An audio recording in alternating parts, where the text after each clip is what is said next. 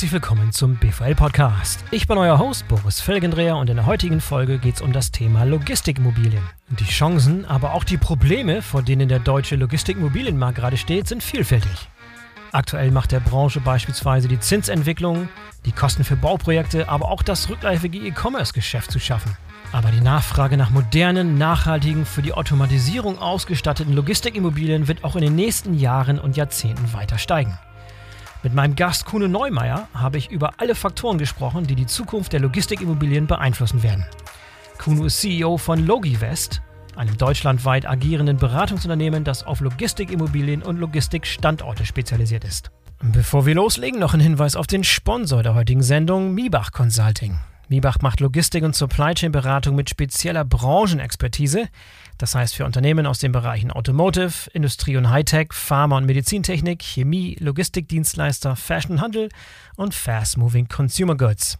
Ich habe über die Jahre auch so einige Leute von Miebach kennengelernt, sind wirklich sehr erfahrene Experten für alle Bereiche der Lager- und Supply Chain-Optimierung und eben mit ganz individueller Industrie- bzw. Methodenexpertise. Ganz wichtig. Wenn ihr also Hilfe benötigt bei der Planung nachhaltiger Best-in-Class Supply Chain Strukturen und Intralogistik, dann wendet euch bitte unbedingt an die Experten von Miebach. Spektrum von Miebach reicht von der Konzeption und Entwicklung einer globalen Strategie bis hin zur kleinsten Schraube sozusagen. Das heißt Beratung, Engineering, Digitalisierung und Nachhaltigkeitsthemen, alles aus einer Hand. Schaut einfach mal vorbei unter miebach.com. Weitere Links findet ihr auch in den Show Notes. So, und jetzt kommt Kuno Neumeier von Logivest. Viel Spaß! Hallo Kuno, herzlich willkommen zum BVL-Podcast. Schön, dass du dabei bist. Ja, einen schönen guten Morgen. Schönen guten Morgen. Schön, dass ich dabei sein kann. Ja, ich freue mich auch, dass du dabei bist. Kuno, ich habe eben schon erwähnt in meiner kleinen Einladung, dass du der CEO von Logivest bist. Was ich nicht erwähnt habe, ist, dass du schon seit über 25 Jahren in der Logistik unterwegs bist und diese Logistik-Immobilienbranche nicht nur aus der Sicht der Immobilien kennengelernt hast, sondern tatsächlich auch in der Kontraktlogistik unterwegs warst.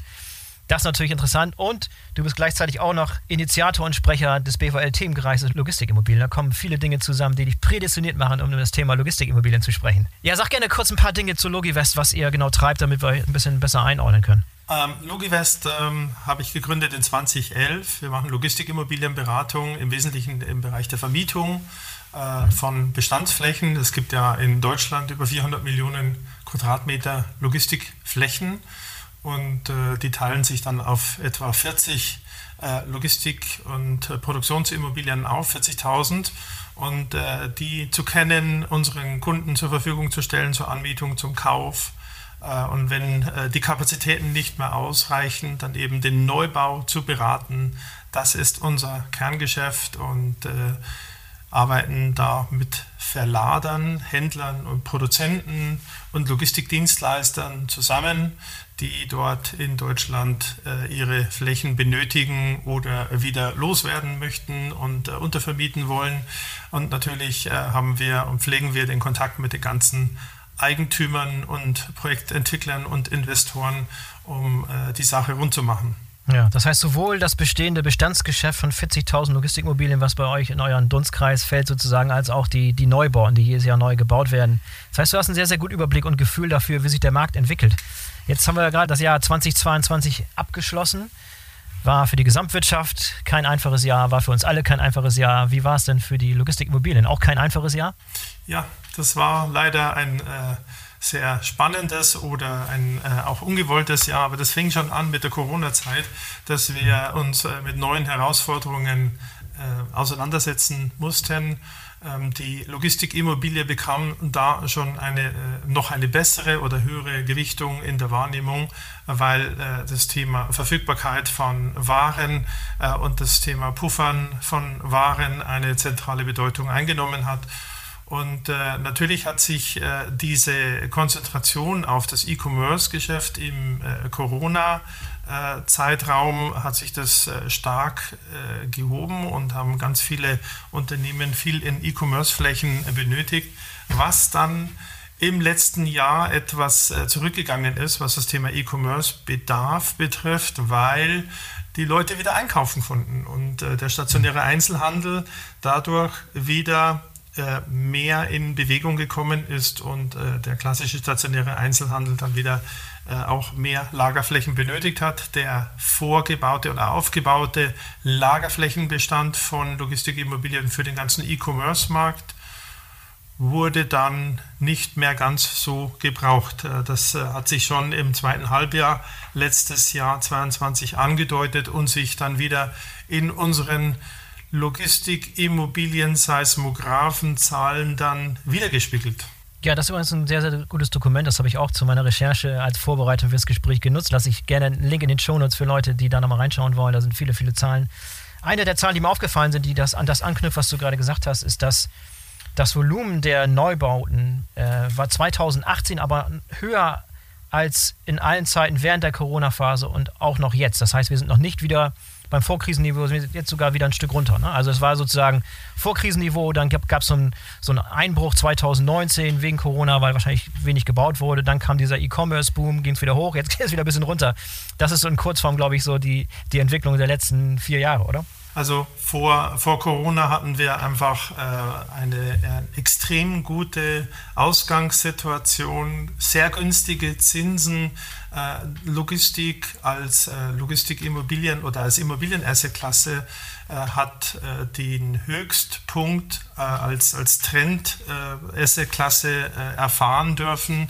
Ähm, die Logistikimmobilie hat ja als eigene Asset-Klasse erst so 10, 15 Jahre ihre eigene Asset-Klasse dort entwickelt und äh, in 18 war das schon wirklich äh, sehr außergewöhnlich.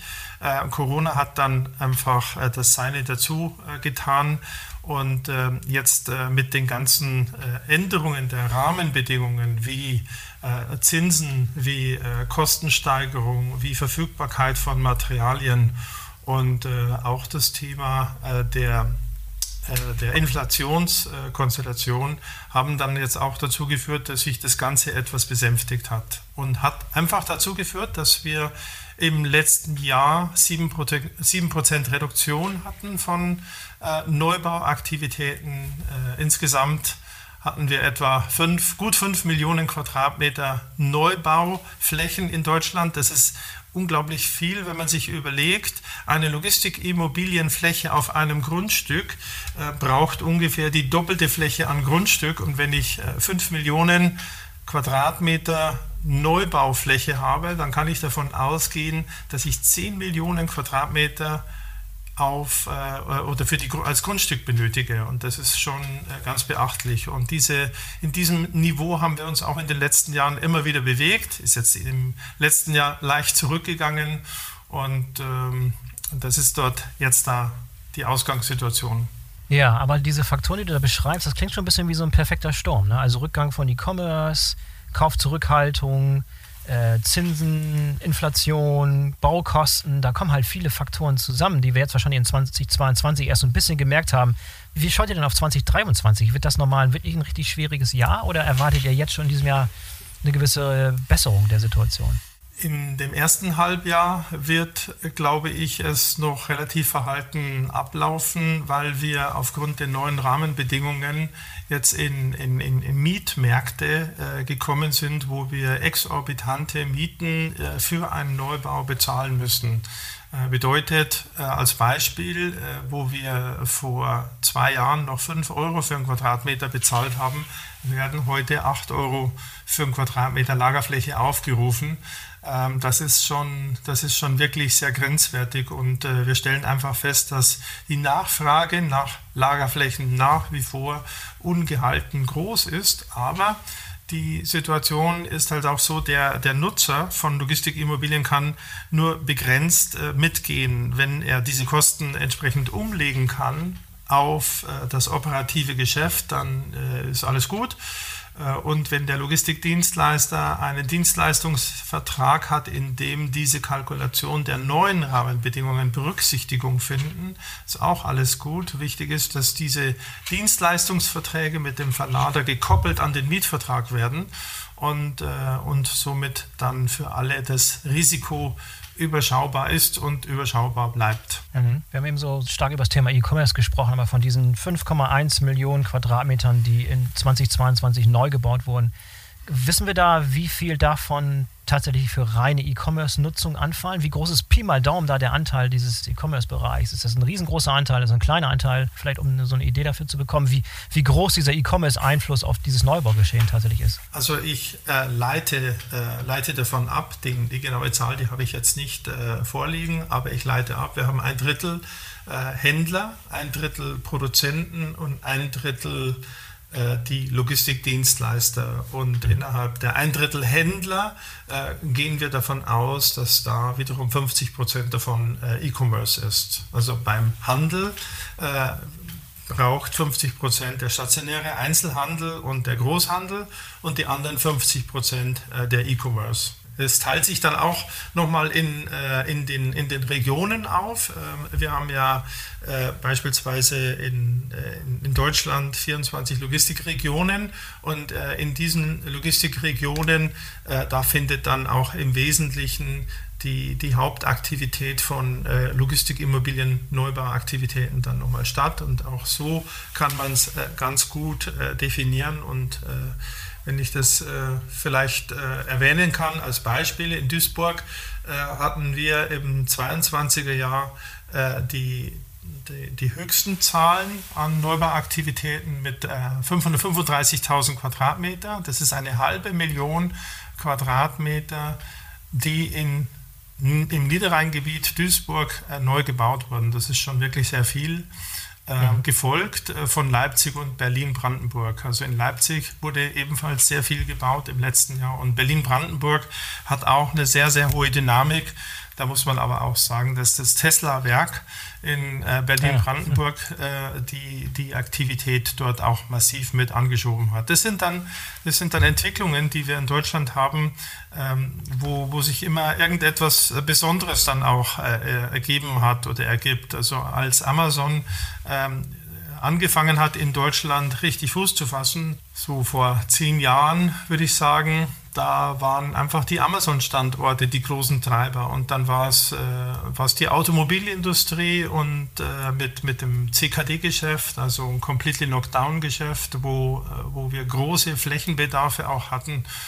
Und jetzt ist es so, dass äh, solche Ausreißer eben durch große Ansiedlungen äh, entsteht, sei es im E-Commerce und jetzt äh, hier in Berlin-Brandenburg eben durch Tesla. Mhm. Noch ein Wort vielleicht zur Industrie. Wir haben viel über E-Commerce jetzt gerade gesprochen. Äh, du hast davon gesprochen, dass die Nachfrage nach freien Lagerflächen oder nach neuen Lagerflächen sehr, sehr groß ist. Wie viel davon wird denn durch die Industrie getrieben? Ist das da eher ein flaches Geschäft oder wie hat sich das in den letzten Jahren entwickelt? Nein, ähm, es gibt auch einen, einen weiteren Treiber. Das ist ja die Automobilindustrie speziell äh, die E-Mobility-Industrie, also das Thema elektronische Fahrzeuge, nimmt ja eine große Dynamik auf. Und äh, es werden ja etwa 15 Millionen äh, Autos neu bis 2030 angestrebt und äh, daraus abgeleitet sind wir auch hergegangen und haben in der Hochrechnung bis 2030 einen Neubau-Lagerflächenbedarf von etwa 7 Millionen Quadratmeter hochgerechnet. Und äh, das spüren wir auch im letzten Jahr schon. Es wurden mehrere hunderttausend Quadratmeter an Logistikimmobilien neu gebaut, nur zur Lagerung von Lithium-Ionen-Batterien. Und äh, das Thema Lithium-Ionen-Batterie-Lagerung ist für mhm. uns in Deutschland eine super große Herausforderung, weil es keine gesetzlichen einheitlichen Rahmenbedingungen dafür gibt, für die Lagerung von Lithium-Ionen-Batterien. Du musst dir vorstellen, ähm, so eine Batterie lagert in einem Lager und ähm, die neuen Batterien haben dieses Problem nicht so wie die gebrauchten, aber auch da kann es passieren, dass sich so eine Lithium-Ionen-Batterie erhitzt und äh, Gefahr läuft zu explodieren. Und ähm, mit äh, bloßem Wasser kannst du vielleicht äh, den, den, das Verbrennen ähm, etwas äh, eindämpfen, aber äh, auch äh, nicht wirklich nachhaltig. Und äh, dann gibt es Eskalationsmöglichkeiten, diese Batterie so schnell wie möglich äh, in einen Castor-Behälter dann äh, zu verbringen und äh, dafür müssen einfach gesetzliche Rahmenbedingungen einheitlich geschaffen werden. Und ähm, ein, wichtiger, ein wichtiges Beispiel dafür wäre, wenn jetzt eben so eine Lithium-Ionen-Batterie in einem Lager warm wird, dann löst beispielsweise der Sprinkler aus und ähm, wenn dieses Sprinklerwasser auf die Lithium-Ionen-Batterie draufgeht, dann laufen wir Gefahr, dass wir hochkontaminiertes Wasser haben, welches äh, Gefahr droht, ins Grundwasser zu versickern. Und, ähm, und deswegen werben wir für einheitliche äh, ähm, Rahmenbedingungen, dass alle Logistikimmobilien eine sogenannte WGK-Folie, eine Warengefahr-Gutklasse-Folie erfahren oder erhalten, damit dieses verschmutzte kontaminierte Wasser nicht ins Grundstück äh, übergeht. Das ist ein Beispiel, das kann man so eigentlich ganz gut erklären und auch ähm, das äh, Rückhaltebecken sollte entsprechend ausgelegt werden. Damit wollen wir einfach die Natur schützen äh, vor, vor irgendwelchen Verunreinigungen äh, und äh, streben dort auch an, ähm, in Zusammenarbeit mit der Deutschen Gesellschaft für Industrienormen, dass wir einheitliche Standards dort erreichen, dass äh, nicht in jeder Kommune das Baurecht für die Lagerung von Lithium-Ionen-Batterien ähm, unterschiedlich ist. Aber jetzt bin ich ein bisschen ausgeufert. Ich habe jetzt ein ja, Beispiel sehr, aus der ja, Automobilindustrie sehr, sehr verwendet, ja. der ein wichtiger Treiber ist. Und, ähm, und an diesem konkreten Beispiel kann man einfach sehen, was für ein Spezial-Know-how einfach notwendig ist, um, äh, um den unterschiedlichen Branchen dort gerecht zu werden. Ja, ich bin vor allem ein bisschen überrascht. Ich hatte ja Deutschland jetzt für das, das Land der gesetzlichen Vorschriften gehalten. Ich bin überrascht, dass es in dem Bereich noch gar keine gesetzlichen Vorschriften gibt, dass noch alles ein bisschen wild west ist. Woran liegt denn das, dass, äh, dass sich das so verzögert? Das ist, ähm, es, gibt keine, es gibt keine klaren äh, Vorgaben. Äh, keiner möchte der Erste sein und äh, es gab bisher noch nicht so viel Druck. Also ich würde das so formulieren, dass, äh, dass es uns momentan an Druck fehlt.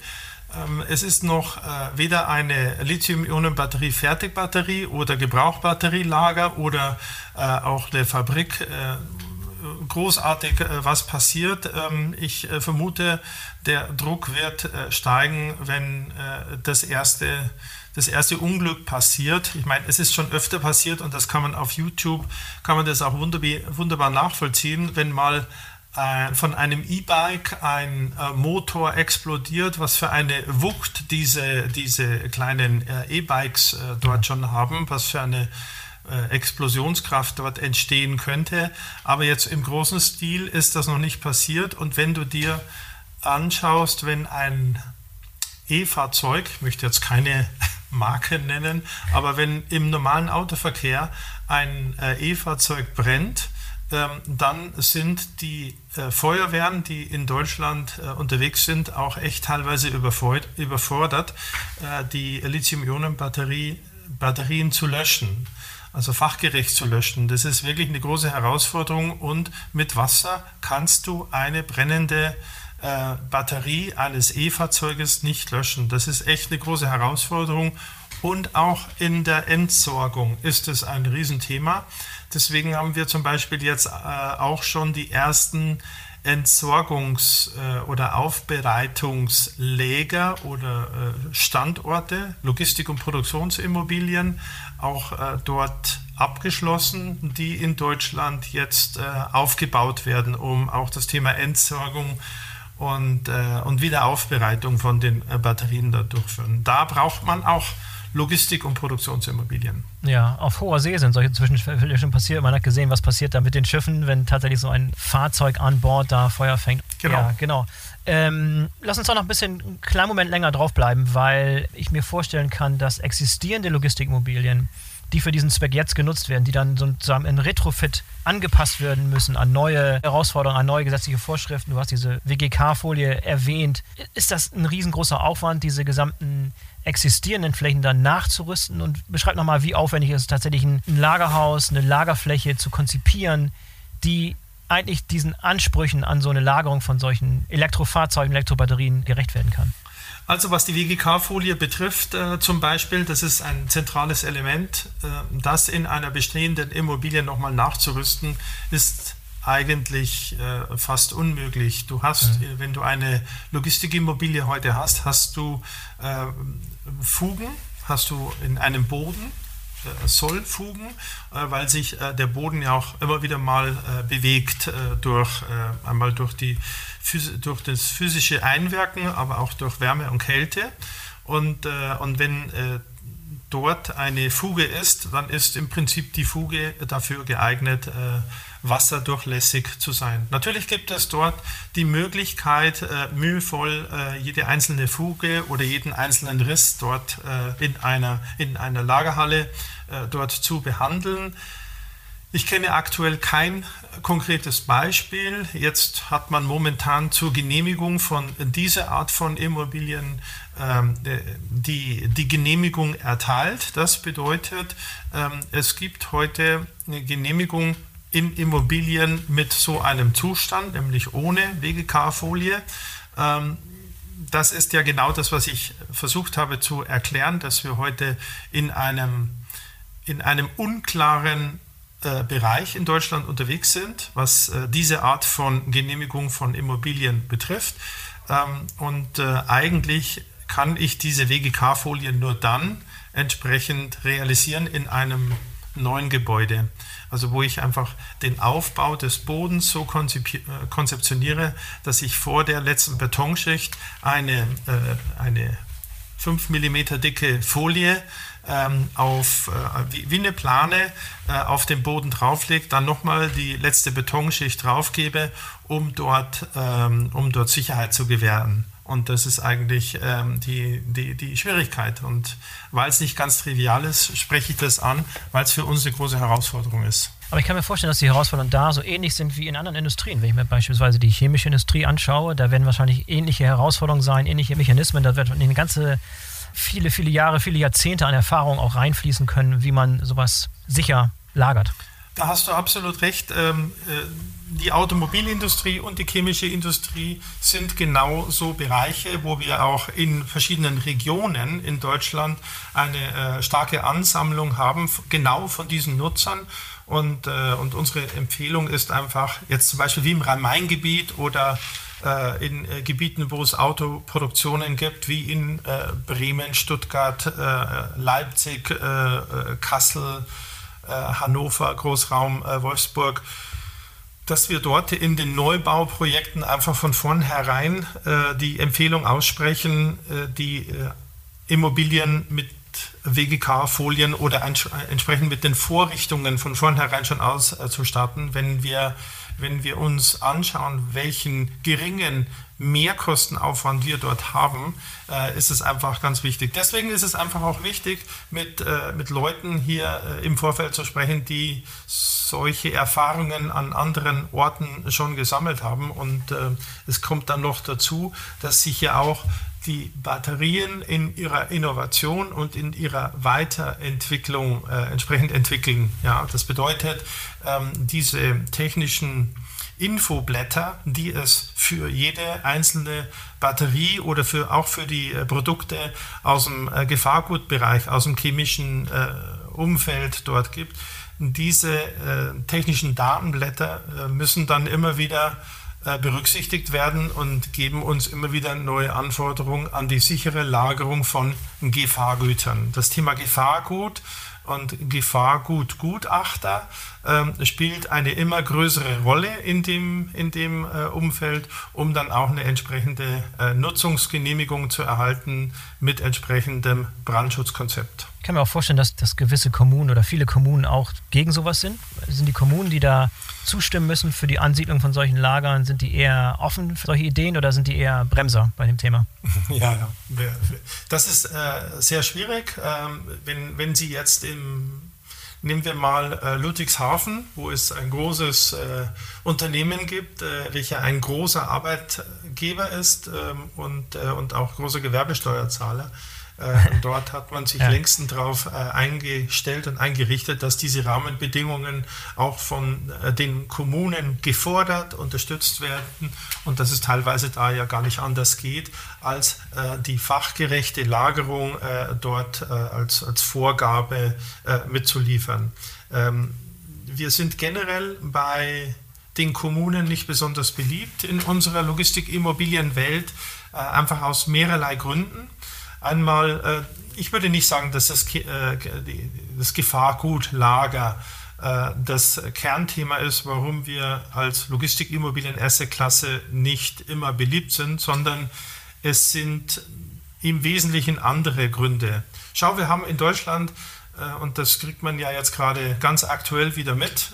Wir haben ein, ein echtes Infrastrukturproblem in Deutschland. Wir haben wenig Straßen oder beziehungsweise die Straßen sind nicht ausreichend ausgebaut. Die Städte die Städte konzentrieren sich auf die Fahrradwege, verengen die Straßen von zwei auf eine, damit die Fahrradfahrer äh, Platz haben. Wir haben aber eigentlich für das Thema City-Logistik, für das Thema Zustellung, auch äh, im Umfeld, äh, ist das ganze Autobahnsystem marode und, äh, und völlig überlastet. Und äh, das führt dazu, dass diese Stausituation erhöht wird und einfach negativ gesehen wird, wenn jetzt da noch ein LKW mehr unterwegs ist. Das bedeutet, jede Ansiedlung von einer Logistikimmobilie bedeutet auch mehr Verkehr.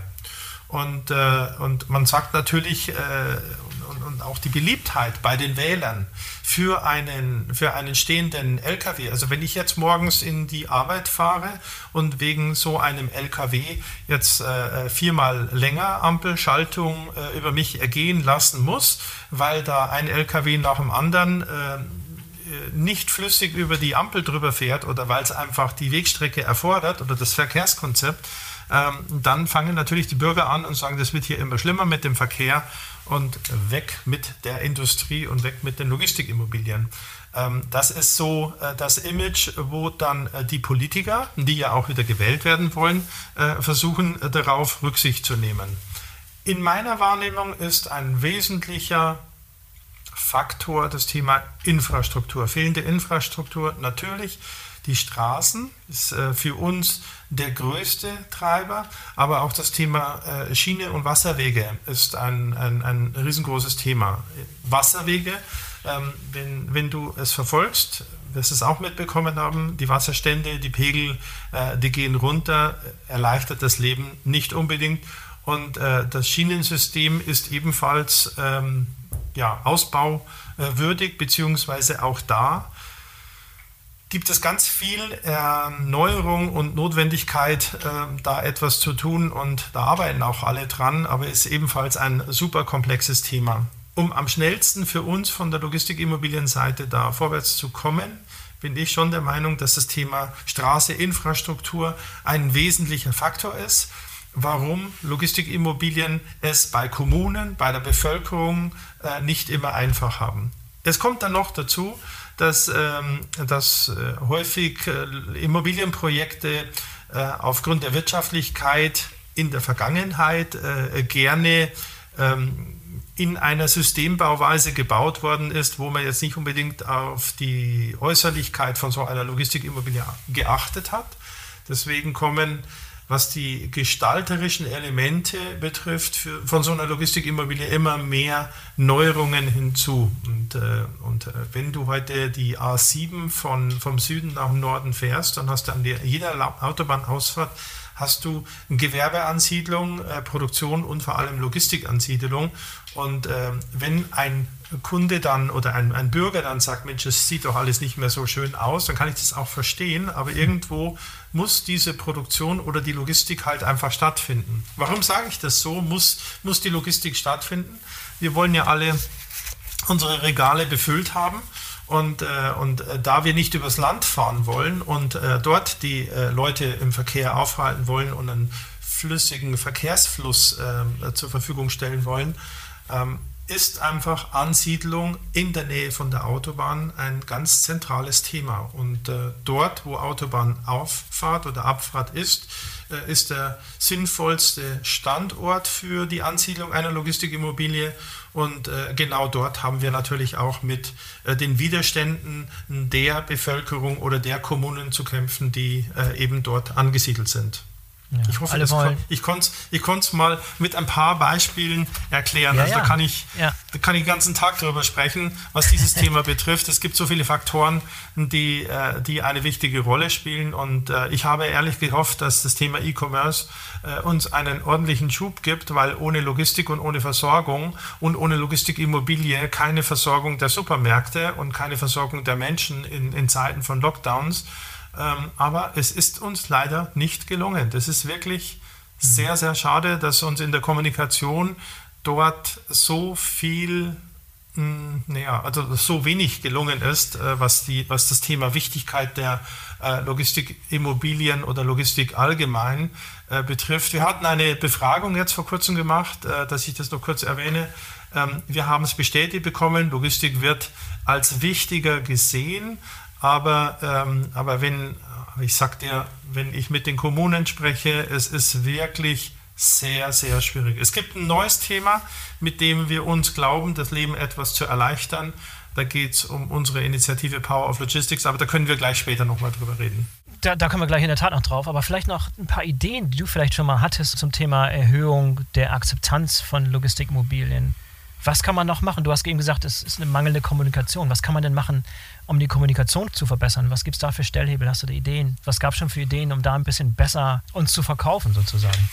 Ich finde, ich finde, es gibt ganz viele Initiativen, die an der Kommunikation schon arbeiten. Die BVL äh, selber hat äh, das Thema Image der Logistik. Die Wirtschaftsförderer sind äh, sehr erfolgreich unterwegs mit, äh, mit der Förderung des Images des, der Logistik ähm, die Wirtschaftsmacher, ne? ja. Mhm. die, die, die, Wirtschaftsmacher, ganz ja. genau. Mhm. Dann ähm, haben wir ähm, äh, als Logistik Immobilieninitiative, äh, die Logix-Vereinbarung, die an der, an der professionellen Kommunikation mit den Kommunen sehr erfolgreich arbeiten und auch äh, mit dem Städte- und Gemeindetag. Es gibt ganz viele Maßnahmen, die jetzt in den letzten zehn Jahren sich äh, dort auch sehr positiv entwickelt haben. Es ist wirklich ähm, sehr mühsam. Es ist, ähm, also es finden ja. ganz viele Kommunikationsmaßnahmen statt. Äh, ich muss aber auch sagen, wenn wir äh, zum, zum, zum Lockdown oder jetzt äh, mit neuen innovativen Nachhaltigkeitsthemen ähm, die, die breite Bevölkerung ansprechen wollen in der Kommunikation, dann findet das nicht wirklich den, den, den großen Anklang bei den Medien. Okay, interessant. Gibt es denn gute Beispiele, wo die Kommunikation tatsächlich gut war und also als Vorzeigemodell, wo man vielleicht auch was von lernen könnte? Gute Beispiele, wo die Kommunikation einen Ausschlag gegeben hat und wo die Kommunikation besonders gut war und deshalb Projekte besonders gut angekommen sind, von den Medien angenommen worden, von der Bevölkerung, von den Kommunen akzeptiert wurden? Also äh, natürlich ist es, äh, ist es außergewöhnlich, gewesen, was äh, Tesla gemacht hat. Denn bei Tesla hat in äh, Berlin-Brandenburg äh, ein Unternehmen angesiedelt ähm, und äh, da, da, hat die Innovation eine wesentliche Rolle gespielt. Ähm, ja. es, der Treiber für, für gute Kommunikation sind dann letztlich die Unternehmen, die Verlader, die, äh, die dann äh, die Ansiedlung dort machen. Wenn die Verlader mit als interessantes Unternehmen ähm, mit einer Ansiedelung ums Eck kommen, ähm, das ist immer noch die beste Grundlage für eine erfolgreiche Kommunikation. Bei Tesla haben wir es gesehen, ähm, da, da, wollten das alle, da ist in einer äh, enormen Geschwindigkeit das Thema Genehmigung äh, auf die Reihe gebracht worden und auch umgesetzt worden für reine Logistik, für ein bestehendes Unternehmen, was in Deutschland schon äh, existiert würde ich sagen, völlig undenkbar, ja, wo man sich auch dann die Frage stellen müsste, ähm, äh, warum bremsen wir unsere bestehende gute äh, Wirtschaft äh, so in dieser Form, ja, weil das Thema Behördengang, Behörden, äh, behördliche Genehmigungen sonst eigentlich wirklich sehr lange dauert. Also Tesla und auch die neue äh, Anlage in Wilhelmshaven äh, zum, zum, zum, Fördern von, äh, ja, genau, von Gas. Mhm das, äh, das sind super Beispiele, wo es, äh, wo es uns zeigt, dass es wirklich in einer superschnellen Geschwindigkeit geht, wenn man es möchte. Und äh, ich denke mir oft äh, bei den ganzen Genehmigungen, also ich habe vorhin von 5,1 Millionen Quadratmeter Lagerfläche gesprochen. Ähm, das bedeutet 320 Genehmigungsverfahren für, äh, für, für, für Deutschland. Und momentan äh, reden wir von einer normalen Genehmigung, dass wir überhaupt eine Baugenehmigung bekommen, zwischen sechs und zwölf Monate, ähm, bis wir hoffen, eine Baugenehmigung zu bekommen, weil die Behörden äh, teilweise und die, die, die für die Baugenehmigung maßlos äh, überlastet und überfordert sind. Ähm, das ist wirklich eine echt, ein echtes Hemmnis äh, für, für, für dieses Thema. Also nochmal gute Kommunikation, wenn das Unternehmen ein attraktives Unternehmen ist. Ähm, da, da gibt es ähm, Tesla als gutes Beispiel. Da gibt es Intel in Magdeburg äh, als gutes Beispiel. da gibt es sicherlich auch äh, das neue das neue Werk äh, oder zwei neue Werke im Saarland, äh, einmal für das Thema Halbleiterprodukte und äh, ein großer Küchenmöbelhersteller, der die Produktion ins Saarland verlegt hat. Das sind gute Beispiele, da gab es äh, von vornherein eigentlich ganz wenig Diskussion. Und das hat mich auch dazu gebracht, dass äh, wir in, in, in der BVL, im BVL-Themenkreis Logistikimmobilie, angesetzt haben mit der Hoffnung, dass die verladenden Unternehmen mit diesem gut, besser, vorsichtiger, professioneller umgehen. Verladende Unternehmen, also Händler und Produktionsunternehmen, die in Deutschland Flächen suchen, die haben, äh, die haben ein ganz großes Gewicht und äh, könnten ihre Potenziale besser nutzen, häufig als wie sie es teilweise heute machen, indem sie sich mit der Ansiedlungsstrategie, mit der Ansiedlungskommunikation wirklich einen guten Kopf machen, um diese, diese, diese Herausforderung noch besser zu stellen. Also wir, wir gehen her und äh, setzen uns mit, nachdem wir wissen, wo dieses Unternehmen in Deutschland ansiedeln möchte, setzen wir uns ganz intensiv mit genau diesem Thema auseinander und versuchen herauszufinden, wie interkommunal, wie politisch, wie äh, auch von den ganzen Rahmenbedingungen her, du hast ja etwa 35 bis 40 Kriterien zum Ansiedeln einer Logistikimmobilie, die du äh, idealerweise berücksichtigen musst diese Kriterien sauber zu strukturieren äh, und auch zu kommunizieren. Und da helfen wir auch den Unternehmen sehr intensiv und haben dort auch schon sehr gute und erfolgreiche Beispiele realisieren können. Ich denke an, an das Europazentrallager von äh, Puma äh, in, in Geiselwind, äh, wo, wo wir in einer 800 Seelengemeinde zwischen Würzburg und Nürnberg ähm, Puma ansiedeln konnten, wo eine außerordentlich coole Zusammenarbeit zwischen Kommune, Behörden und äh, Investor und äh, Puma stattfand. Und genauso haben wir das ähm, äh, bei, bei Scheffler äh, mit dem Ersatzteil, mit dem Europäischen Ersatzteilcenter in Leipzig umsetzen können. Dort gab es überhaupt keine Diskussion. Dort haben wir ähm, im Vorfeld eine sehr professionelle Zusammenarbeit mit der Wirtschaftsförderung und den, und den Kommunen dort gehabt. Das waren sehr gute Beispiele. Gut, dass du mich nochmal darauf ansprichst. Ja, ja, vor allem geht es ja auch nicht nur in, in, erster Linie darum, solche Projekte genehmigt zu bekommen und gebaut zu bekommen, sondern auch danach. Die Akzeptanz ist ja auch wichtig, um Arbeitskräfte zu rekrutieren. Also genau. wenn sowieso irgendein neues Logistikzentrum Dorn im Auge der Gemeinschaft ist, dann hat man weniger Ambitionen, sich da zu bewerben und da tatsächlich äh, Arbeitnehmer zu werden. Das ist dann der zweite Schritt, der oftmals wahrscheinlich vergessen wird. Ne? Die Herausforderung ist in der Tat so, es gibt wenig Regionen in Deutschland, wo wir überhaupt noch sagen können, es gibt eine, ein, einigermaßen äh, verfügbare Arbeitskräfte und äh, das ist gerade im Großraum Halle Leipzig und im Großraum Bremen äh, nach unserem aktuellen äh, Stand der Fall. Ansonsten ist es wirklich ein, ein großes äh, Bieter, Bieten und Hauen und Stechen um die Arbeitskräfte. Es ist ähm, in der Logistik wie in allen anderen Branchen auch. Es ist wirklich sehr schwierig, Arbeitskräfte zu erhalten.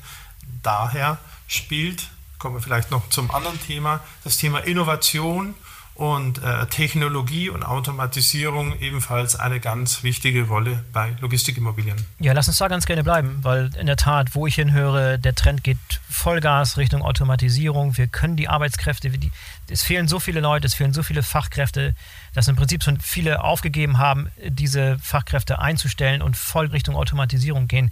Welchen Einfluss hat das auf die Planung und die Realisation von Logistikimmobilien? Wahrscheinlich große Auswirkungen und Herausforderungen auch. Genau, die Herausforderung ist, und da, da, da prallen zwei Welten aufeinander, äh, effiziente Automatisierung, also wenn ich jetzt von, einem, von einer Vollautomatisierung spreche, dann äh, dann versucht, äh, die Automatisierungs- und die Beraterwelt äh, inklusive der Effizienzen eine sehr hohe, eingeschränkt drittverwendungsfähige Logistikimmobilie zu bauen. Und ich versuche äh, dafür zu werben, Logistikimmobilien gerne mit Automatisierung zu bauen, aber eben mit Drittverwendungsfähigkeit. Wir haben, ähm, was meine ich damit? Mit dieser Drittverwendungsfähigkeit. Wenn du heute eine Logistikimmobilie äh, voll automatisierst, dann hast du eine Bodenplatte, ähm, die du zur Verfügung stellst und auf diese Bodenplatte baust du ein Stahlgerüst äh, drauf, wo dann äh, Roboter und vollautomatische äh, äh Systeme äh, die Ware kommissionieren und von A nach B bewegen.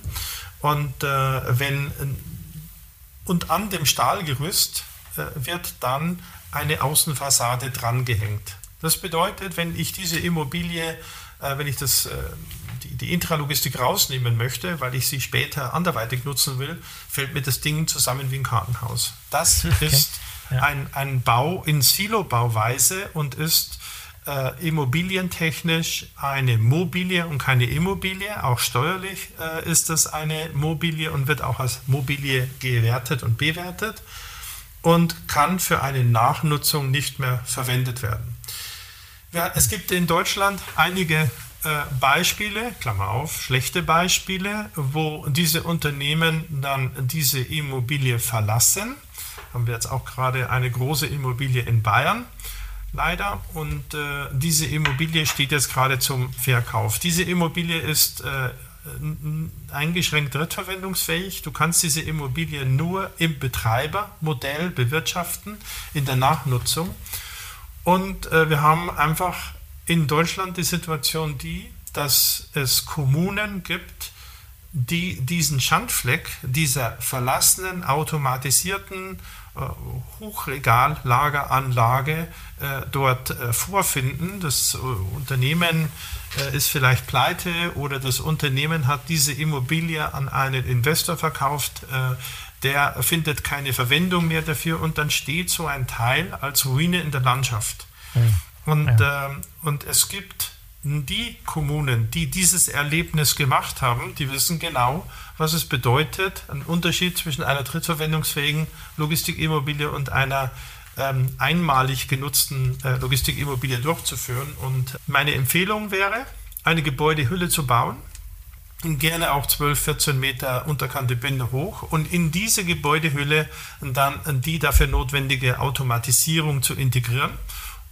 um diese Anwendung dann, wenn es nicht benötigt wird, mehr benötigt wird oder man es umbauen möchte, dann auch äh, so wieder einsetzen zu können. Ich frage mich, hat das einen Einfluss auf die Kosten oder was wäre ein Beweggrund, um dieses, dieses erste Szenario zu erleben, was du gerade beschrieben hast, dass sozusagen was gebaut wird, was danach nicht wieder verwendet werden kann? Sind das reine Kostengründe? Ist das zu kurzfristig gedacht? Was sind die Gründe, warum man überhaupt sowas in Betracht zieht, sowas zu bauen? Der Hauptmotivator ist das äh, Regalbediengerät äh, wenn, du, ähm, wenn du so ein Hochregallager baust, dann gibt es, dann werden die Paletten oder die, die Behälter, die dort in diesem Regal gelagert werden, durch Regalbediengeräte erreicht. Und so ein Regalbediengerät pro Gasse kostet 200 bis 500.000 Euro. Nur dieses Regalbediengerät. Und je weniger Regalbediengeräte ich bei so einer neuen Logistikimmobilie verwenden kann oder in so einem Vollautomat, umso weniger muss ich investieren. Das bedeutet, pro Gasse ja, habe ich ein Regalbediengerät und wenn ich nicht in die Breite gehen muss, sondern in die Höhe gehen kann, dann brauche ich weniger Regalbediengeräte und in der ersten Anschaffung ist es dann günstiger. Okay. Es mhm. gibt jetzt, es gibt, also das ist eine Motivation der letzten Jahre, ähm, warum, warum das dann so gemacht wird. Weil für die Wirtschaftlichkeitsbetrachtung, für den Moment hier und jetzt, hat das eine höhere Wirksamkeit als das Thema Drittverwendungsfähigkeit nach 20 Jahren Einsatz. Mhm. Es gibt noch einen Vorteil, den möchte ich äh, auch nicht äh, verbergen. Wenn ich natürlich höher baue, 36, 40 Meter hoch, ja, und ich weiß nicht, ob du schon mal gesehen hast, wie hoch ein 40 Meter hohes Gebäude ist. Das ist sehr hoch und das ist wirklich äh, unübersehbar in der Landschaft. Aber ähm, diese Konstruktion verhindert den Flächenfraß. Wir haben eine neue EU- und deutschlandweite Verordnung, dass wir, äh, dass wir äh, am Tag nur noch x äh, äh Hektar äh, ver, ver, versiegeln und verbauen dürfen.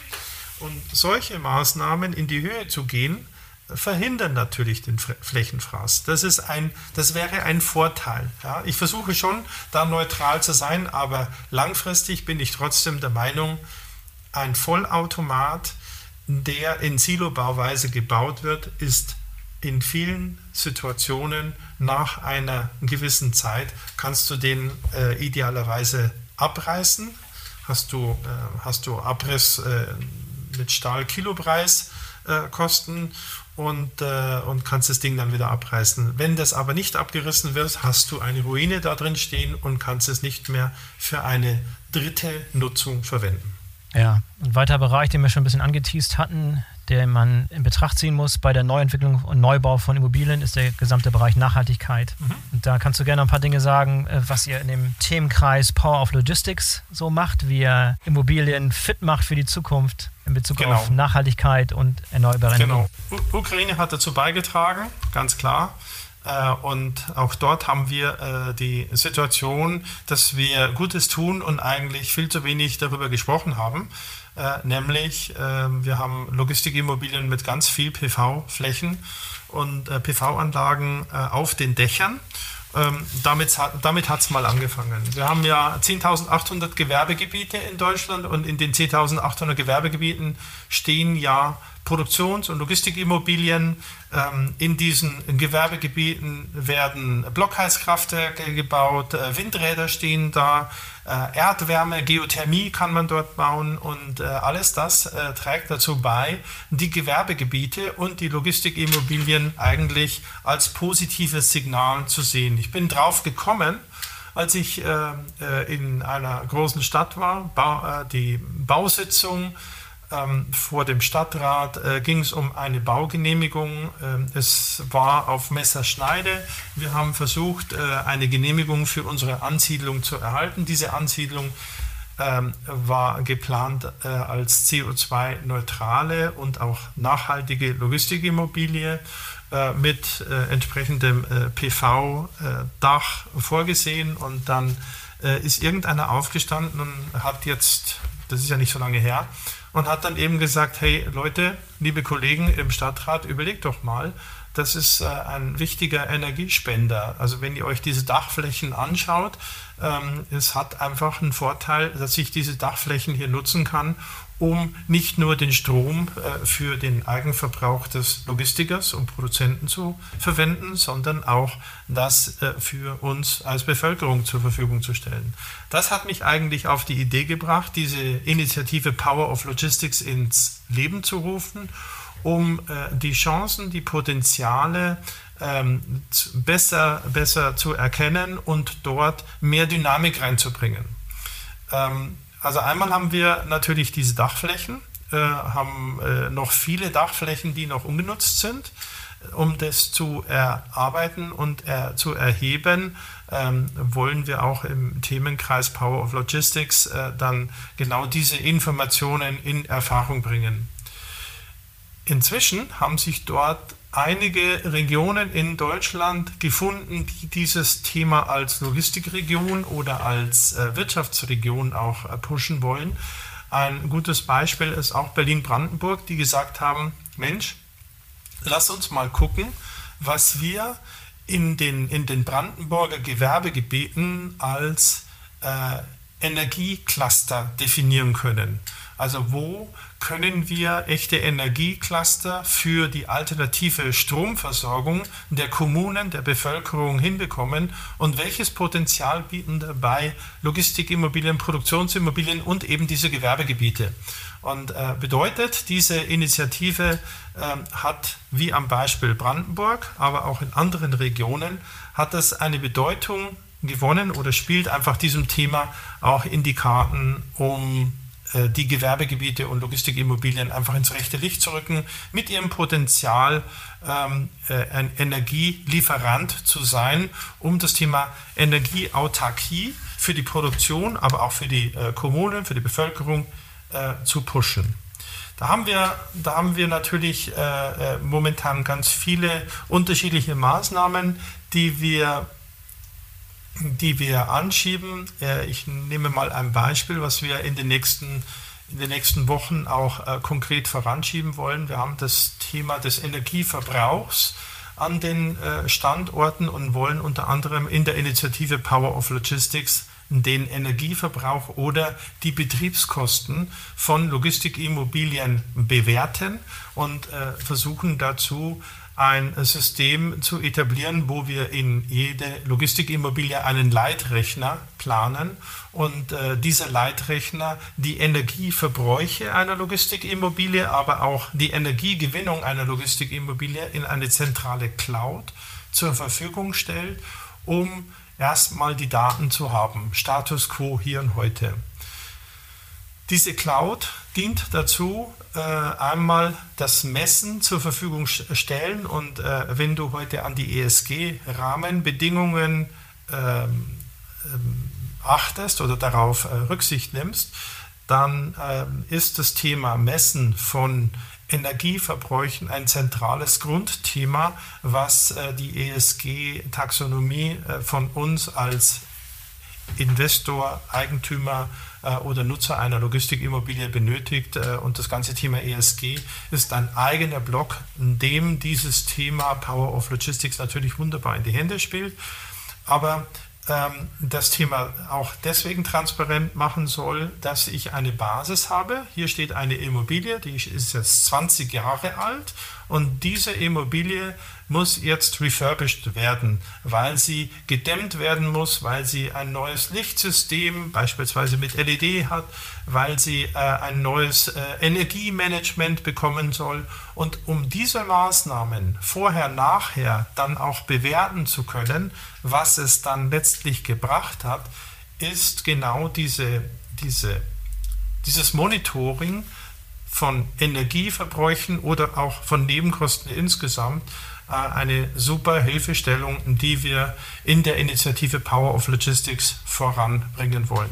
Natürlich ist das Thema Energieverbrauch oder Energieproduktion auf den Dächern ein riesengroßes Thema, wo wir die ganze PV-Anlagen oder Nachhaltigkeitsindustrie motivieren wollen und auch die ganzen Händler, Produzenten und Logistikdienstleister motivieren wollen, an dieser Initiative mit teilzunehmen und die möchte ich natürlich auch gerne einladen, sich bei der BVL entsprechend zu melden beim Themenkreis Logistikimmobilie, wo man kostenfrei bei der Initiative Power of Logistics dann auch mitmachen kann. Ja, wer sind typischerweise die Personen, also die Funktionen, die bei euch da in diesem Themenkreis sitzen, jeweils auf Seiten der Dienstleister, auf Seiten der Händler, auf Seiten der Industrie? Wer ist da normalerweise der Ansprechpartner, der idealerweise in so einen Themenkreis reinpassen würde?